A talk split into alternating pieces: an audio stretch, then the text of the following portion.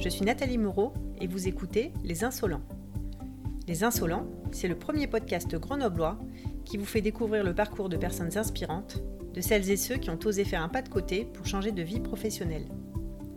On parle de ce qui a provoqué le déclic chez eux, mais également de ce qui les nourrit, de comment ils font face aux difficultés, bref, de tous leurs secrets. Coach certifié chez Geode Coaching, j'accompagne de nombreuses personnes dans cette situation et j'observe des similitudes dans les mécanismes du changement. Le but de ce podcast est de vous aider à prendre conscience de vos possibilités pour vous permettre à vous aussi de trouver la place qui vous correspond. Vous pourrez aussi découvrir des acteurs de la région grenobloise, tous plus passionnants les uns que les autres.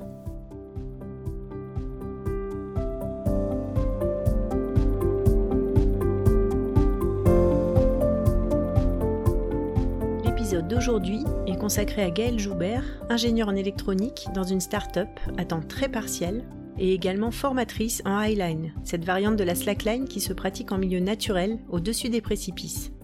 Du haut de ses 27 ans, Gaëlle a déjà eu plusieurs vies professionnelles et surtout, elle s'est posé des questions qui arrivent généralement en milieu de carrière.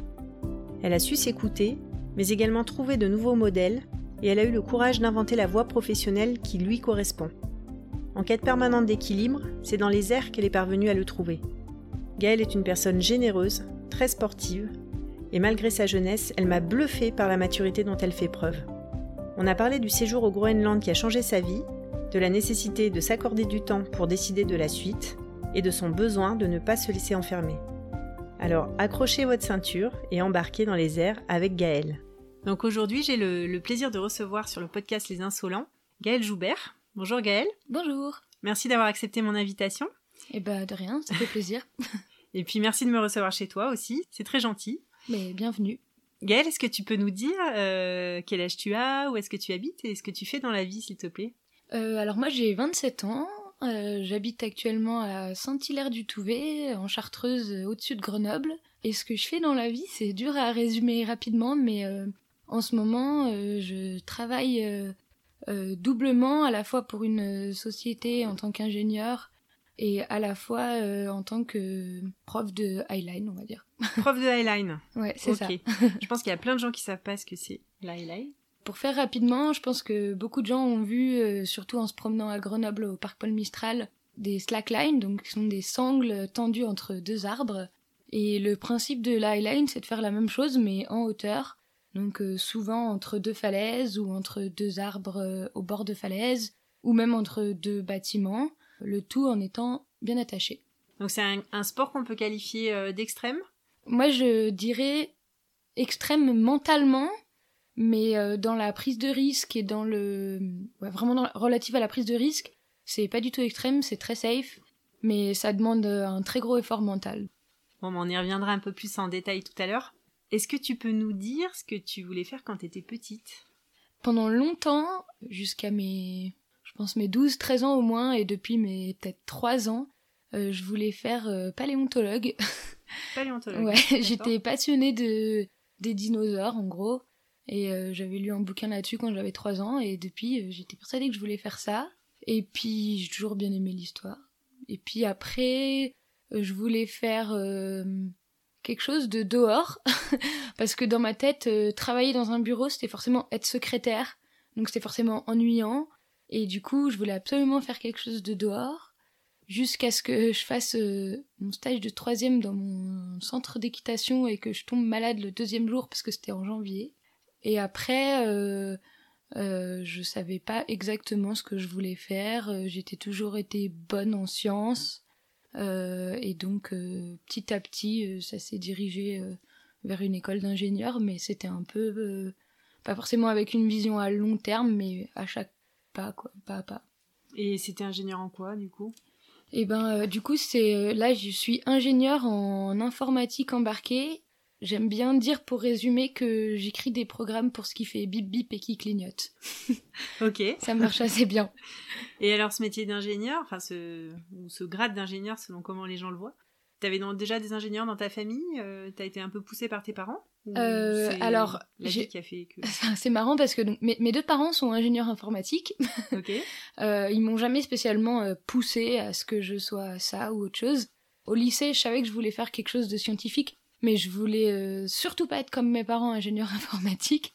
c'est pour ça qu'à un moment, je voulais faire ingénieur dans les équipements sportifs, parce que j'ai toujours été très sportive. Et puis en fait, au final, je me suis rendu compte qu'au lycée, où je faisais déjà des études scientifiques, j'aimais bien en fait euh, la logique qu'il y avait derrière l'informatique et l'électronique, où j'avais rien besoin d'apprendre par cœur, c'était juste de le comprendre et faire découler des liens logiques.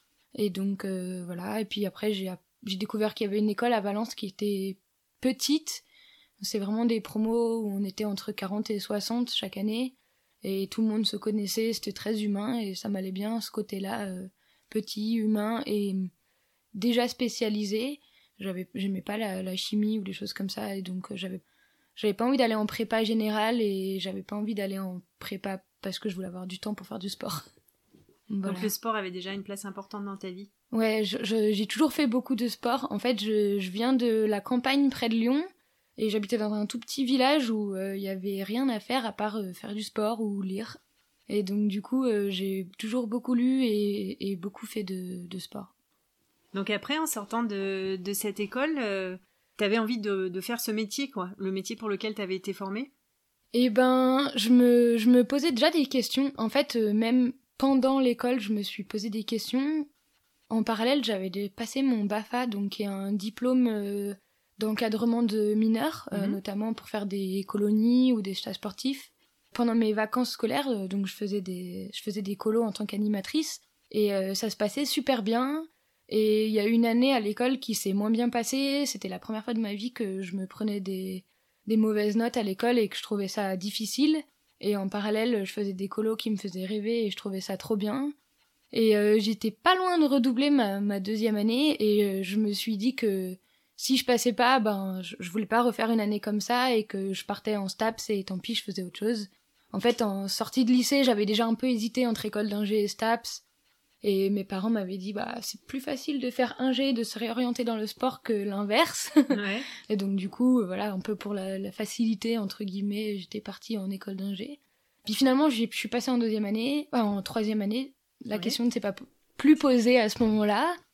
Et en fait, j'ai eu la chance, à la fin de mon stage de, de fin d'études, euh, j'ai eu une super opportunité euh, d'une expédition de deux mois au Groenland et mon la boîte qui me faisait mon stage m'a dit bah si tu veux nous on t'embauche mais on peut pas t'embaucher cet été euh, on t'embauche euh, mi-septembre mais tu peux déjà signer. Et donc pour moi c'était parfait parce que du coup je signais pour un travail mi-septembre. Je pouvais partir mes deux mois au Groenland comme prévu et j'avais la sécurité de revenir et d'avoir déjà un travail. Et donc euh, c'est pour ça qu'au début je suis partie là-dedans. Et c'était quoi cette entreprise? C'était une société de services à Grenoble, comme il y en a plein. Et donc elle avait un petit laboratoire de recherche euh, en son sein, et donc j'ai fait mon, stage dans le laboratoire de recherche. Sauf que le, le voyage de deux mois euh, au Groenland a complètement euh, changé ma vie, enfin changé ma vision de la vie, ou du moins conforté peut-être des choses que j'avais déjà au fond de moi mais que j'osais pas sortir, ou des choses comme ça. Et du coup, en revenant, j'avais déjà signé, mais là j'étais presque dégoûtée d'avoir déjà signé en fait. en quoi est-ce qu'il a, est qu'il a changé ta, ta vie, ce voyage? Ben en fait, euh, il se trouve qu'on était une équipe d'à peu près 10. C'était une expédition scientifique avec euh, des scientifiques euh, différents qui chacun avait leurs objectifs. Moi j'étais là-bas en tant qu'assistant chercheur, équipier à tout faire, entre guillemets. J'aidais les chercheurs dans leur disposition de capteurs, etc. Et en même temps, c'était une, une expédition éthique où on, faisait, on portait tout à nous sur notre dos. Donc on n'avait pas d'hélicoptère ou d'engin motorisé, on n'avait pas de Sherpa ou quoi que ce soit. Et donc du coup, en fait, on a passé deux mois à porter des gros sacs à dos et à marcher euh, dans des vallées, sur des glaciers, etc.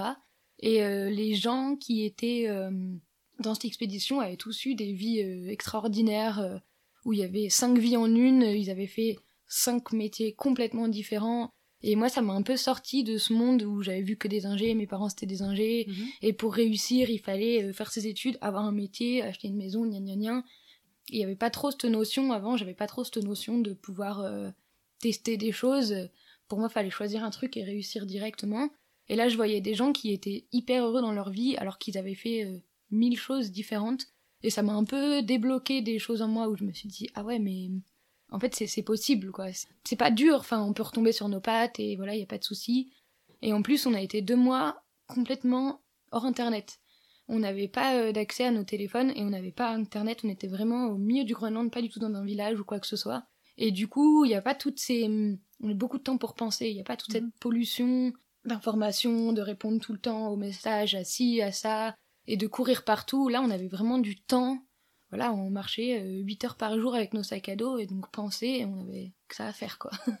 Alors c'était quoi le but de cette expédition? Eh ben en fait, il y avait il y avait plein de buts. En fait, euh, elle était organisée par une association qui s'appelle Nature Évolution où euh, on va dire l'un des buts de cette association, c'est d'amener des scientifiques dans des milieux difficiles d'accès euh, grâce aux qualités, euh, on va dire, d'alpinistes ou d'aventuriers de certaines personnes. Donc c'est vraiment de, rassembler des scientifiques et des personnes sportives pour pouvoir aller faire euh, des mesures dans certains environnements et pour pouvoir ensuite avoir des données pour protéger ensuite ces milieux. Et donc là, au Groenland, il y avait plusieurs missions en parallèle. Il y avait il y avait des scientifiques qui étudiaient notamment les migrations d'oies euh, et la grippe aviaire. Il y avait des scientifiques qui étudiaient le mouvement des glaciers, le mouvement des icebergs, comment ils fondaient, comment est-ce qu'on pourrait faire des modèles pour euh, prédire certaines choses, etc. Euh, il y avait aussi d'autres scientifiques qui étudiaient la présence de certains animaux comme les loups, les bœufs musqués.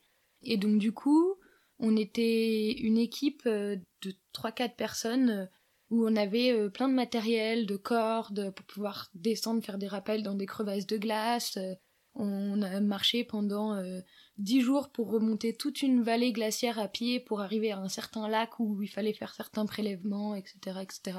Et donc l'idée c'était vraiment de voilà d'amener les scientifiques et de les aider à prendre leurs mesures pour après protéger cet endroit.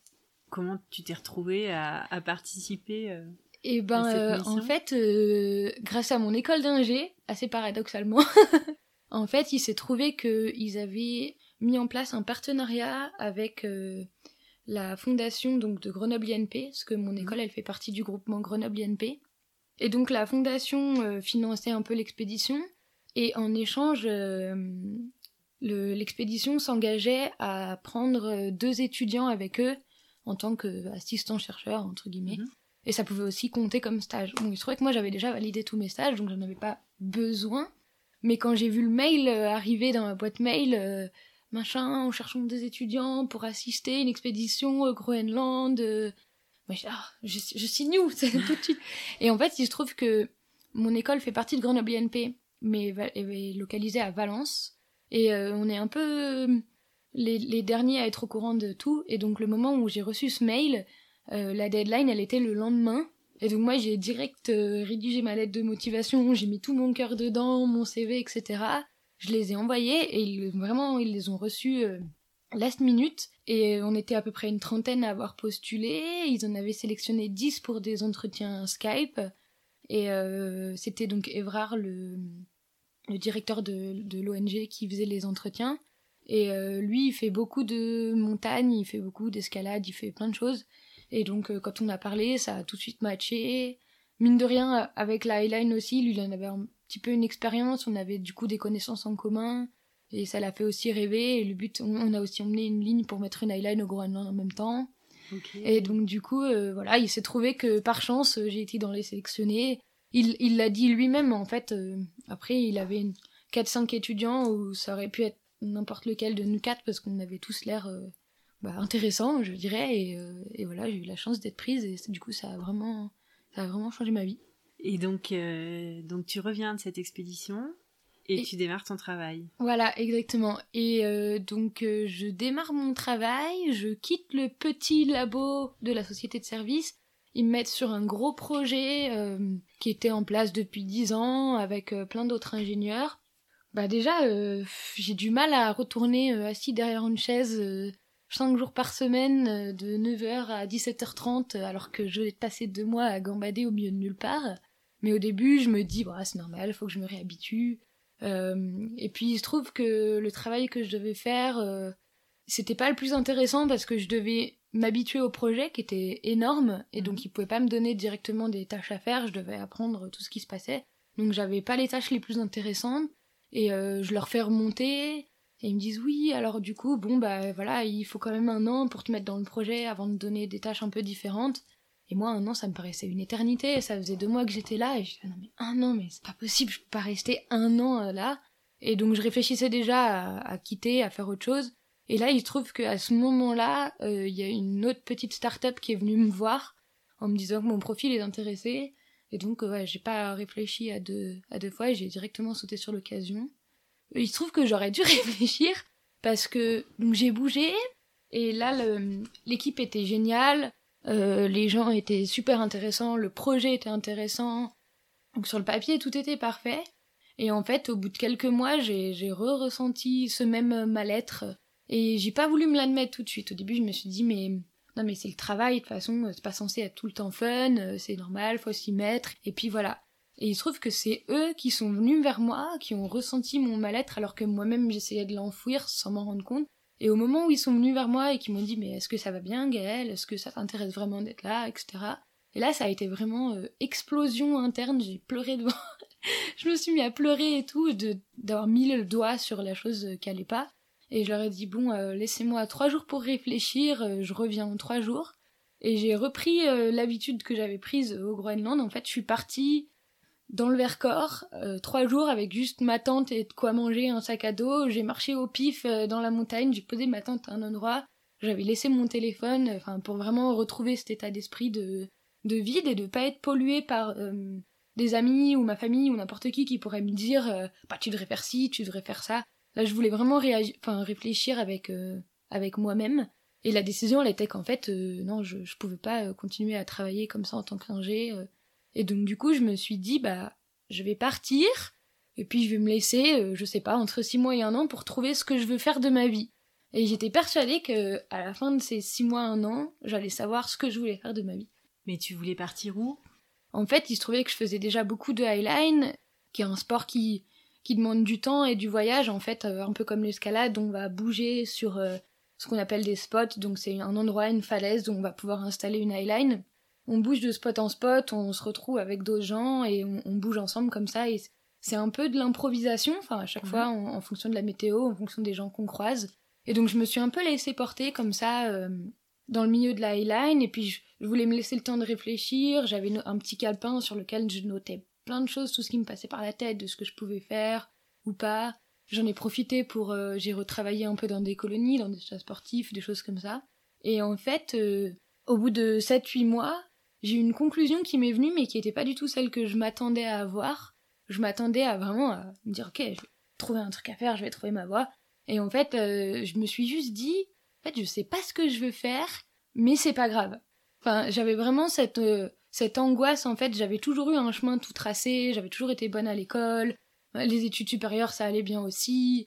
Enfin, tout avait toujours été tout tracé sans que je réfléchisse, et le fait que d'un coup, je savais pas ce que je veux faire, ça me, ça me tétanisait, ça me faisait vraiment peur, j'avais l'impression que j'allais complètement rater ma vie. Et au finalement, de voyager, de rencontrer plein de monde, d'aller faire de la et du coup, il y a des gens de milieux sociaux très différents, qui ont des choix de vie très différents. Il y a des ingés aux chômeurs en passant par euh, l'artisan, enfin, il y a vraiment tout dans ce milieu. Et voilà, de discuter avec les gens qui ont beaucoup, justement, des vies différentes, ça m'a fait me réaliser qu'en fait, ben, c'est pas grave, je suis pas, suis pas obligée d'avoir les 30 ans de ma vie euh, qui soit tracé. Je peux juste vivre ma vie jusqu'au prochain choix. Et au prochain choix, bah, choisir est-ce que ça a l'air mieux à droite, à gauche? Bon, bah, à droite, ça a l'air cool, je prends à droite. Et puis, sans savoir la destination, en fait. Juste, à chaque croisement, choisir un, un côté. Et, et puis voilà. Se laisser porter. c'est ça, c'est ça. Et ça m'a assez, ça m'a assez libéré, en fait, de, de, d'accepter ça et d'accepter que, ben, c'est pas grave, je sais pas exactement ce que je veux faire J'essaye de voir qu'est-ce que je veux pas faire, j'essaye de voir qu'est-ce que j'aime bien faire, donc dans quoi je me sens utile ou forte, et petit à petit, comme ça, il y a des projets qui arrivent. Et la, la Highline, t'en faisais dans quel cadre? Eh ben... Euh, S'il y en avait un d'ailleurs. Ouais, ouais, bah enfin... À ce moment-là, il n'y en avait pas vraiment, c'est-à-dire que, en fait, euh, c'est un sport qui est très jeune, la Highline, et qui est pas du tout structuré encore. Il n'y a pas vraiment de club, de fédération ou quoi que ce soit. Pour l'instant, c'est va, faut rencontrer un peu les bonnes personnes, ou faut mm. aller faire l'effort d'aller trouver les bonnes personnes. Et donc, euh, il se trouvait qu'il y avait une association à Valence euh, de slackline, et donc c'est là où j'ai rencontré euh, plein de super personnes et, et certaines qui pratiquaient déjà la highline et donc du coup qui m'ont emmené. Et après, il faut avoir envie d'apprendre, avoir envie de rencontrer d'autres gens. Et donc voilà, et une fois qu'on rentre dans, c'est un réseau. Une fois qu'on rentre dans ce réseau de personnes, qu'on se déplace, qu'on va sur des rassemblements, parce qu'il existe des rassemblements qu'on appelle des festivals, où en fait il y a une association qui va installer plein de highline, euh, on paye un petit quelque chose pour avoir l'accès euh, aux lignes, et puis on rencontre plein de monde, et en fait ces gens qu'on rencontre, et ben la semaine d'après on part avec eux pour installer une ligne avec eux, ou n'importe quoi. Et c'est vraiment au gré des rencontres qu'on se crée un réseau et qu'on se rend compte que le, le monde de l'highline il est, il est vraiment petit. Et en fait à ce moment-là, euh, j'avais déjà eu en tête de peut-être euh, parce que j'ai toujours été attirée par la transmission. Mhm. Euh, je le voyais, j'ai été prof de sport. Alors mon ancien sport c'était le trampoline, donc j'ai été prof de trampoline pendant assez longtemps. Après j'ai fait beaucoup de colonies, etc. J'ai donné du soutien scolaire ou des choses comme ça et j'ai toujours bien aimé expliquer les choses et transmettre les choses. Et j'y avais pensé avec la Slack. Je l'avais déjà fait avec la Slack au sol parce que avec les associations, on faisait des initiations dans les quartiers, avec les mairies, les MJC, les choses comme ça. Mais en Highline, ça se faisait pas du tout encore. Il y avait ce côté assez libre de la Highline où fallait juste rencontrer les bonnes personnes et, apprendre, euh, entre guillemets, gratuitement comme ça, en mhm. donnant de son temps et, et voilà. Et l'argent est encore un petit peu tabou dans ce milieu-là. C'est un milieu très libre où il y a beaucoup, beaucoup d'échanges, de partage et donc voilà, l'argent c'était encore euh, particulier. Et donc à cette époque-là, euh, j'y avais pensé, mais j'avais jamais, enfin ça s'était jamais fait et je me sentais pas moi toute seule comme ça de d'aller là-dedans, de basculer euh, directement là-dedans. C'est-à-dire de, de, de, créer euh, une bah, de créer un, un stage ou d'avoir d'arriver à une sorte de statut de guide entre guillemets de mhm. highline ou de prof de highline, de d'amener des gens, leur transmettre les connaissances. C'est un, un travail si on veut faire ça bien bien structuré, etc. Et donc du coup demander des sous en échange, c'était encore euh, pas tout à fait pensable, on va dire. Et alors du coup, qu'est-ce que tu as fait à l'issue de, ces quelques mois? Il se trouvait que j'étais restée en contact avec euh, un de mes anciens collègues à, à Lancet, c'était le nom de la petite start-up dans laquelle j'ai été. Et on discutait bien, et puis lui, de son côté, il me fait savoir qu'ils ont, sont un peu dans le rush, qu'ils auraient besoin d'une personne. Et moi, je commençais à me dire, ah bah, la logique euh, cérébrale qu'il y a derrière le, métier d'ingénieur, ça me manque un peu quand même. J'aime bien, pour moi c'est un peu comme résoudre des énigmes. Mais je me dis, bon par contre c'est clair que je sais que je peux pas tenir euh, 5 jours derrière un ordi de 9h euh, à 17h30. Et donc je me dis, bah en fait, est-ce que je pourrais pas faire ça euh, à temps partiel? Et je me disais, bah, 3 jours par semaine, quoi. Je me prends du mardi, mercredi, jeudi, en tant qu'ingé derrière un ordi, et puis euh, derrière week-end de 4 jours euh, pour faire tout ce qui est highline, ou montagne, ou autre. Et il se trouve que j'en parle à Pierre, euh, je dis, ah bah si jamais vous avez besoin de quelqu'un, moi ça m'intéresse dans ce contexte-là. Et il se trouvait que eux ça les intéressait de m'avoir moi parce qu'ils avaient pas à me former, j'avais déjà travaillé, je connaissais le produit, etc. Et donc on a fait un, on a fait un test, un premier, juste un CDD d'un mois, juste pour voir si ça fonctionnait ce mode-là. Il se trouve que ça fonctionnait bien, et donc après, ils voulaient m'embaucher. Et une situation assez drôle, c'est que moi, je voulais un CDD d'un an parce que j'étais vraiment passée dans un mode où j'avais peur de m'engager. Et le fait d'avoir un CDD d'un an, hop, c'est bon, dans un an, je suis forcée de refaire le point et de revoir qu'est-ce que je veux faire de ma vie, alors que si je suis dans un CDI, c'est indéterminé dans le temps long et ça, ça me stressait un peu. Et donc il se trouvait que la négociation, ça a été moi qui essayais de négocier un CDD et la boîte qui voulait absolument offrir un CDI. Et donc du coup, euh, c'était assez, euh, assez comique avec du recul, puisque c'est souvent l'inverse. Et finalement, euh, j'ai accepté d'être en CDI, mais eux, de leur côté, ils m'ont promis de me donner une rupture conventionnelle quand je la demandais. Donc voilà, mhm. moi, ça m'allait bien ce côté de pouvoir partir librement sans, sans qu'il y ait de problème. et donc, je suis revenue à travailler à peu près un an et demi chez Lancet, tout en parallèle, en continuant à faire beaucoup de projets Slackline, à faire pas mal de, de bénévolat sur les, ces fameux festivals, en fait, parce qu'il faut qu'il y ait une équipe qui installe toutes les lignes pour tout le monde. Eh Et donc, du coup, euh, ça, ça fonctionne en, on va dire, par du défraiement, c'est-à-dire que du coup, on est invité sur le festival pendant deux semaines, on est logé, on est nourri, donc on n'a pas de dépenses à faire, on est dans des endroits magnifiques qui nous font voyager. Et en échange, bah, on installe les lignes, on conseille les gens, on veille à leur sécurité, etc. etc. Et j'étais aussi euh, à l'époque présidente de l'association Slackline de Grenoble. Et donc euh, voilà, je développais aussi des initiations à Grenoble, des, un peu la vie, la vie de la slackline à Grenoble. Et puis au bout d'un an et demi, à la fois j'avais fait un peu le tour de, la technique et de ce qu'il y avait à faire à lancer dans les projets, et je me suis un peu sentie comme dans une prison dorée. C'est-à-dire que c'était trop confortable. Enfin, je pouvais résumer ma vie à c'est bien, mais ça pourrait être mieux. Et au moment où je me suis dit ça, je me suis dit, oh, mais je veux surtout pas me laisser enfermer dans un truc où je me dis c'est bien, mais ça pourrait être mieux. Parce que oui, sur le papier, c'est trop bien, j'avais un 60%. En plus, à chaque fois, je prenais deux mois sans solde l'été qu'on me, me donnait. Donc, euh, sur le papier, c'était parfait. Mais les moments où j'étais à lancer, ça commençait à devenir euh, un peu moins passionnant et un peu moins euh, où j'étais à fond. Et donc, je me suis dit, bon, bah, c'est le moment où partir, parce que si je pars pas maintenant, je partirai jamais et j'ai pas envie de me, me laisser enfermer comme ça. Et donc euh, ça s'est super bien passé. Euh, J'aurais dit bon ben voilà, moi j'aimerais bien aller faire un peu d'autres choses et euh, vous vous souvenez, vous m'avez dit que vous me donnez une rupture conventionnelle, c'est maintenant. et voilà, ça s'est super bien passé. Et donc là, je suis partie pour à peu près un an aller faire d'autres choses. Et il s'est trouvé que c'est pile à ce moment-là. Enfin, c'est pas une c'est pas de la magie, c'est-à-dire que moi j'ai besoin d'être réellement libre pour planifier des nouveaux projets. Mhm. Je peux pas me projeter dans quelque chose si je me sens attachée euh, ailleurs. Et d'ailleurs, mes, mes parents m'avaient dit, mais t'es sûr, tu veux partir maintenant, tu veux pas... Euh, justement, t'es à 60%, t'as le temps de te préparer tes projets dans le temps avant de, avant de lâcher quelque chose. J'étais, mais non, mais je me sens pas libre, donc euh, ça va pas marcher. Et en fait, deux semaines après avoir quitté ce travail-là, euh, j'étais sur un festival de, de Highline où j'étais responsable de l'installation des, des Highlines.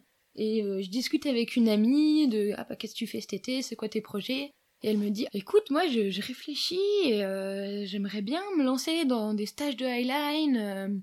ça me plairait vraiment d'apprendre ça aux gens parce qu'on fait déjà ça sur les festivals, mais là, vraiment de construire quelque chose. Et je lui dis, bah, mais, mais moi aussi, j'y ai déjà pensé, puis je suis dispo, je suis trop motivée. Et deux semaines après, on avait mis les, les stages euh, sur Internet, quoi. Ça s'était fait euh, vraiment euh, hyper vite, quoi. Ça a été vraiment un déclic. Elle s'appelle Chloé. On s'entendait super bien avec Chloé, et on s'est motivé d'un coup, et on s'est dit, bah, allez, vas-y, on lance le truc. En fait, il était déjà mai, et on voulait faire les stages ah pour, pour juillet, août, enfin voilà. Et en fait, on, a eu peur de la réaction de la communauté, du fait qu'on propose des stages payants. Et ce qui s'est passé, c'est qu'on a proposé le stage, on n'a pas du tout eu euh, la vague de retours négatifs qu'on pensait avoir. Forcément, il y a quand même eu quelques critiques, mais euh, globalement, les gens étaient, étaient hyper enthousiasmés. Et le stage a été plein en quatre jours.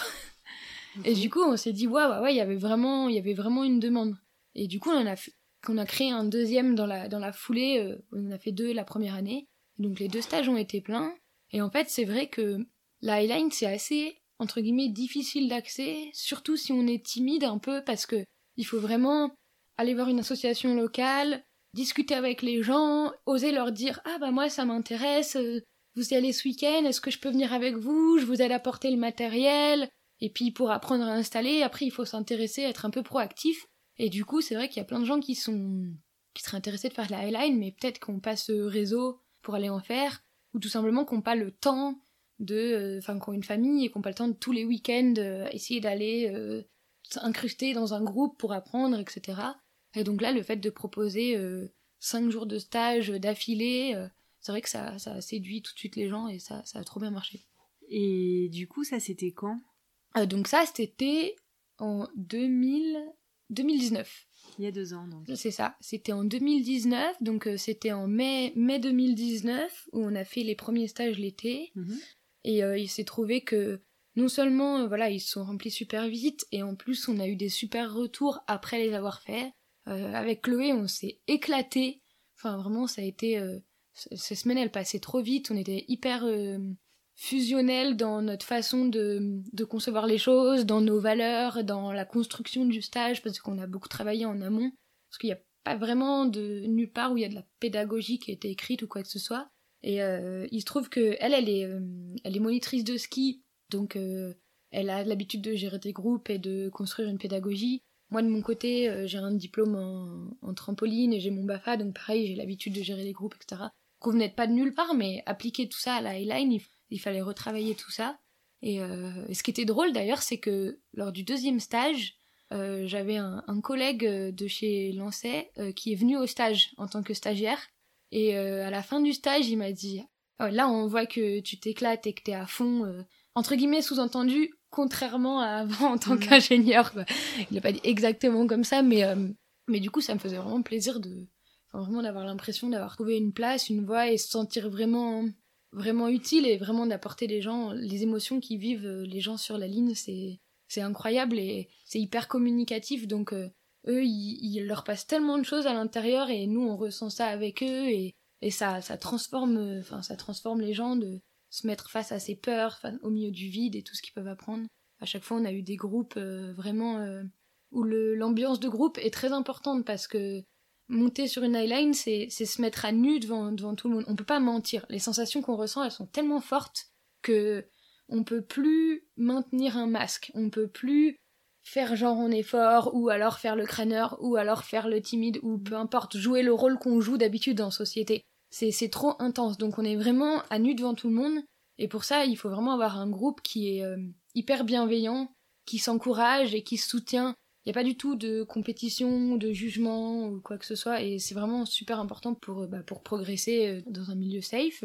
Et nous, on voulait vraiment retransmettre ça à travers nos stages, pas parce que les gens ont payé, c'est juste, euh, on leur dit quoi faire, et voilà, on voulait Mhm. vraiment transmettre toutes ces valeurs et toutes ces émotions, et, et à chaque fois, ça s'est passé encore mieux qu'on l'imaginait.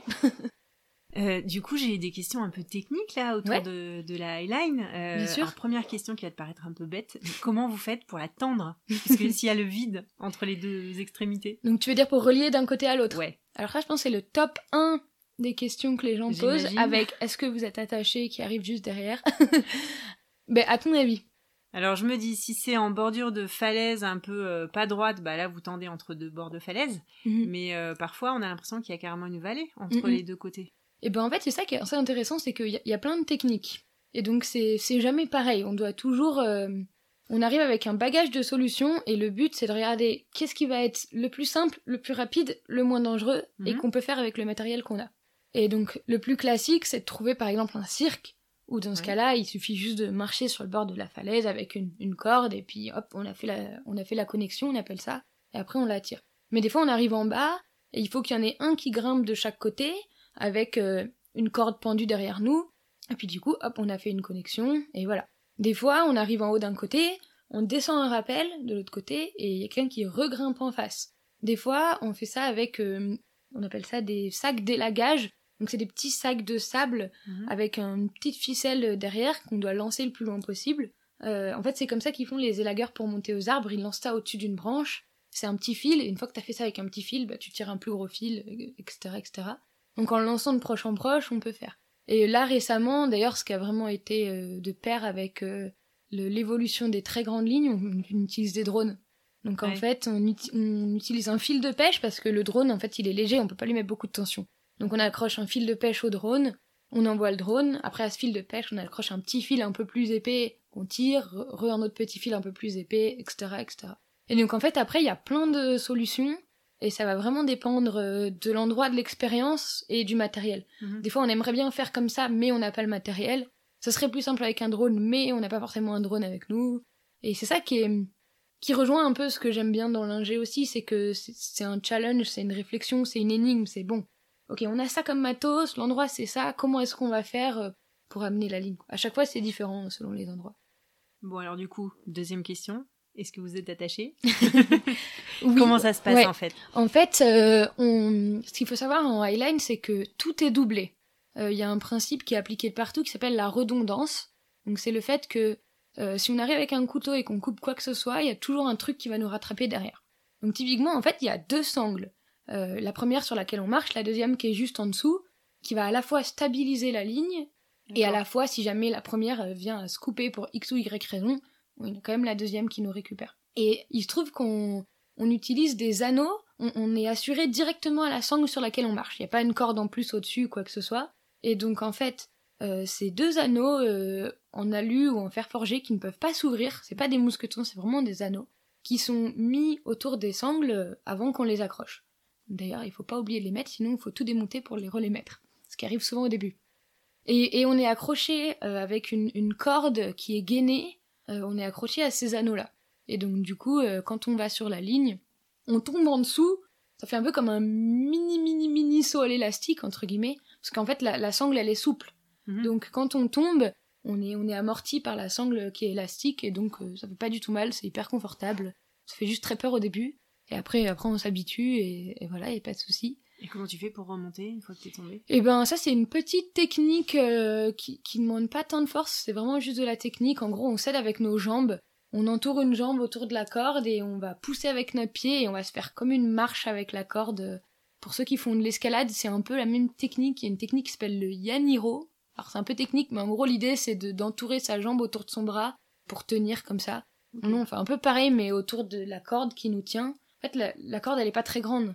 Donc elle est un peu plus grande que notre bras, on peut pas attraper la slack comme ça, mais elle est assez courte pour que juste en mettant notre jambe autour, ça nous raccourcisse assez pour que on puisse attraper la slack. On pousse avec nos pieds, on remonte en cochon pendu, et après on a un, on a un petit mousqueton où hop, on peut s'accrocher à la slack et se reposer. La solution de Ah oui, repos, c'est ouais, voilà. parce que j'imagine qu'après, il faut reprendre un peu ses esprits, euh, C'est ça. se remettre de ses émotions, parce que la chute doit quand même générer pas mal d'émotions. Ouais, que surtout tu au début. ressens, surtout au début. Quand tu, quand tu commences à, ou avant peut-être de te lancer, est-ce que euh, tu Eh ressens ben, toujours de la peur aujourd'hui, toi qui en as Alors, euh, toujours un peu, mais euh, de manière différente. C'est-à-dire qu'au tout début, c'est vraiment une terreur. Enfin, quand on commence, je veux dire, et euh, on comprend pas ce qui se passe. Euh, clairement, notre cerveau, il nous envoie des informations comme quoi on ne devrait pas être là. Nous-mêmes, on se demande pourquoi est-ce qu'on est là. Et en fait, euh, quand on commence, les rushs d'adrénaline qu'on a quand on arrive à avoir un petit peu de contrôle, au début, c'est juste arriver à tenir assis dessus, après arriver à mettre les pieds devant. Enfin, à chaque fois, c'est chaque étape. Et euh, c'est tellement plaisant et cette satisfaction de, de contrôle et d'avoir surpassé nos peurs que ça donne envie de continuer. Et après, c'est plus une sorte de méditation active. C'est pas un sport où on va rechercher toujours plus d'adrénaline, contrairement à d'autres sports comme, euh, je sais pas, le base jump par exemple, on va un peu rechercher toujours plus d'adrénaline. Là, c'est plutôt, on va aller rechercher le contrôle et le calme. Et donc, du coup, l'idée c'est d'arriver à se calmer, à calmer sa respiration, à se concentrer, à être plus relâché. Et vraiment euh, c'est vraiment une, méditation active. C'est une, une concentration. Et on, on oublie tout ce qui se passe autour. On oublie tout ce qui est autour de nous. On est vraiment concentré sur le moindre de nos mouvements. Et puis petit à petit on on intériorise et il y a plein de mouvements qui deviennent presque comme des réflexes et donc on n'a plus besoin d'y penser et on peut aller penser à d'autres choses mais et du coup moi quand j'y retourne maintenant ça dépend des lignes si c'est une ligne euh, que j'ai l'habitude, on en a une qui est accrochée à côté de la maison sur laquelle on va s'entraîner. J'ai plus vraiment peur, enfin, là, je, me concentre même pour vérifier que je suis attachée. Des fois, j'ai un petit frisson juste avant la première chute. Une fois que j'ai fait la première chute, mon cerveau, il a intégré que c'est bon, il était accroché, qu'il n'y avait pas de souci. Et euh, je pense même plus au vide. Après, quand on va sur des lignes qui sont particulièrement hautes et vertigineuses, euh, si on se fait une mission en montagne, et qu'en plus on est fatigué parce qu'il y a eu toute l'approche, etc., toute l'installation, là il pourrait y avoir un petit sentiment de ouh, ouh ça fait peur quand même. Mais en fait, moi, je, ma petite euh, technique, c'est que je vais me pendre au fond. On, on appelle ça un leash, euh, la corde qui nous retient. Mhm. Je vais me pendre au fond du leash volontairement. J'y vais doucement, hop, je me lâche. Et voilà, ça apprend à mon cerveau, ok, c'est bon, t'as vu, t'es t'es pendu, t'es accroché, y a pas de souci, maintenant tu peux y aller, pense à autre chose. Et donc, euh, si je comprends bien, euh, vous tombez à chaque fois en fait. Ouais, la chute, elle- elle fait vraiment partie, de, fait partie, partie de... de- la pratique. C'est pas même les très bons en fait, euh, c'est tout à fait normal. Et en fait, après, en plus, on on a des techniques pour remonter hyper vite. C'est-à-dire que la ligne, elle rebondit, Ah oui, Et donc à vous force, voilà, pour, exactement. euh, pour on, on tombe et dans le rebond, tac tac tac, on se tire sur la corde et vu que le rebond nous aide, ça demande pas du tout de force et et en fait, euh, on se retrouve assis euh, tout de suite. faut avoir quand même des sacrées notions d'équilibre.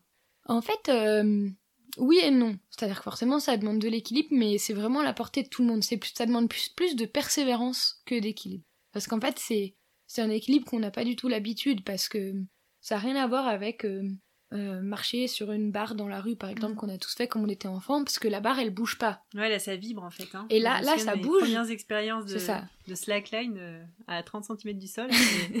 T'as le pied qui vibre. euh, Enfin, je pense que ça, ça arrive à 100% des gens au départ, quoi. Ouais. Mais en fait, après, l'idée, c'est pas de vouloir annuler le mouvement, Mhm. c'est d'utiliser ce mouvement pour se rééquilibrer. Du coup, en fait, on n'est jamais, entre guillemets, immobile, hyper en équilibre. Au contraire, ça bouge, mais ok, pas de souci, je vais pousser de l'autre côté, puis ça va me ramener au centre. Et donc, c'est vraiment apprendre à faire avec ces déséquilibres et accepter d'être en déséquilibre permanent, Mhm. mais du coup, euh, ça marche. C'est quoi la plus haute hauteur où, où tu t'es retrouvée à marcher?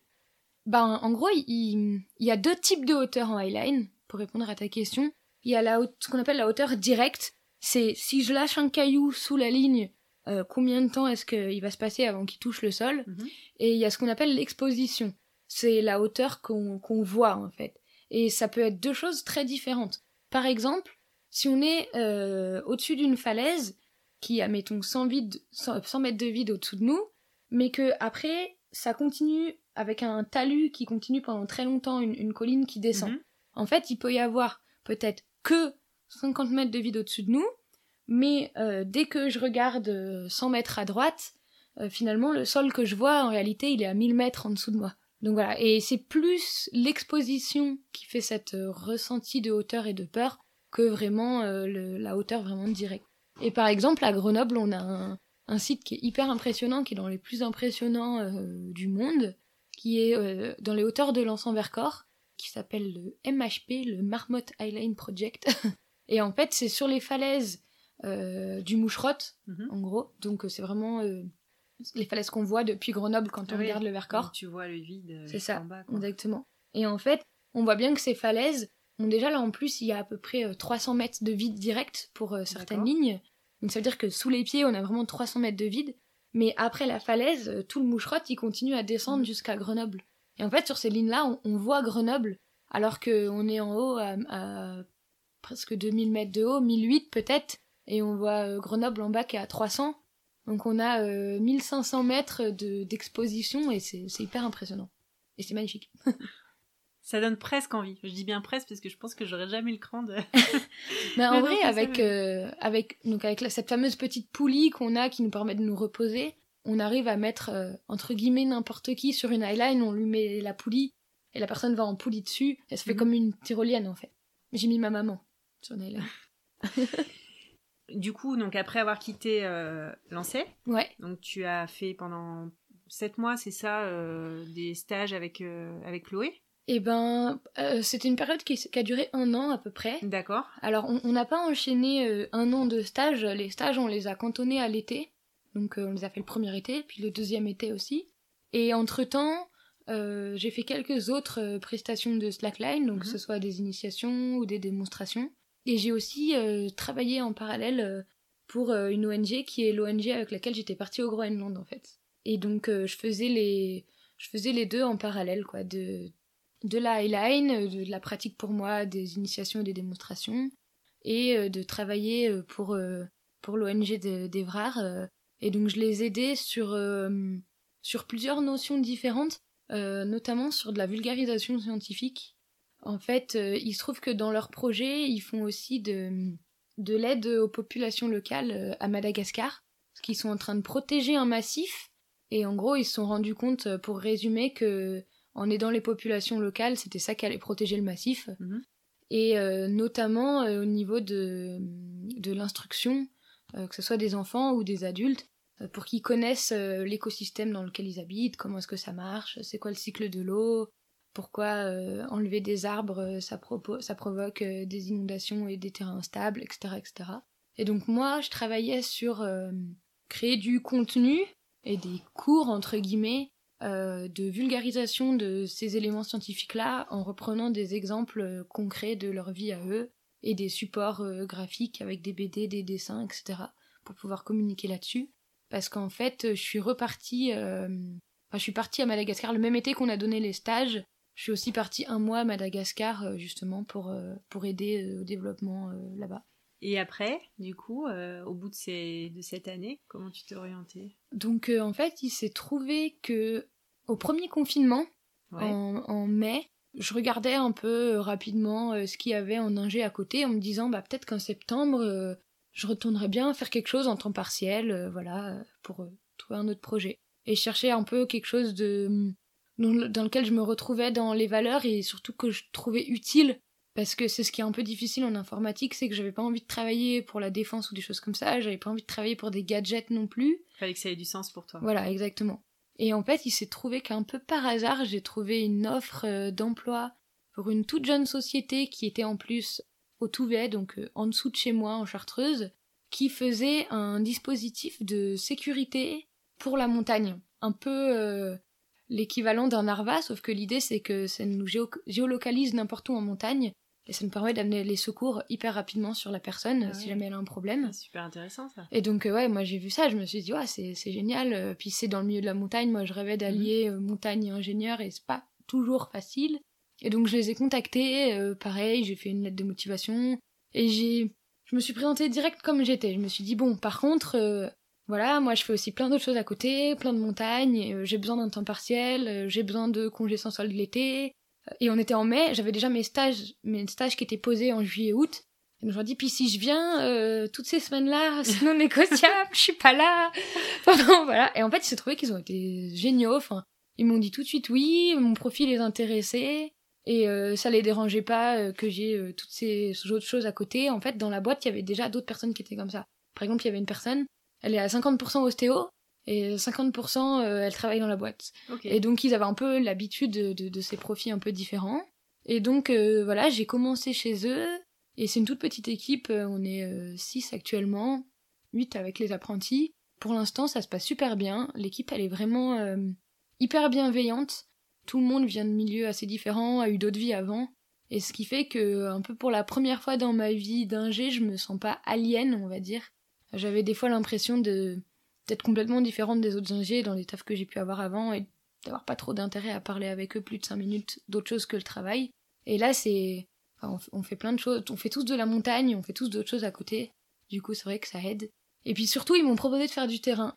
c'est vraiment une chouette expérience pour moi. C'est que, en plus d'être ingé, euh, j'aide la personne qui est responsable de d'installer euh, toutes les, nos infrastructures dans lesquelles on a besoin euh, en montagne. Et donc ils m'ont dit, bah si ça dit Gaël, euh, tu peux être euh, son binôme et quand il y a besoin d'aller installer des choses, aussi aller installer des choses. Pour l'instant, je suis, je suis là-bas, et tout en parallèle, du coup, en faisant euh, les stages de Highline, où il me, laisse, il me laisse de temps pour faire ça aussi. Donc c'est un peu jonglage entre deux, entre deux choses qui sont complètement différentes. Aujourd'hui, tu penses avoir atteint un équilibre? Bah, je dirais que pour l'instant, j'ai un peu gardé cet esprit de pas trop me projeter dans longtemps et de voilà de voir ce qui me plaît pour l'instant.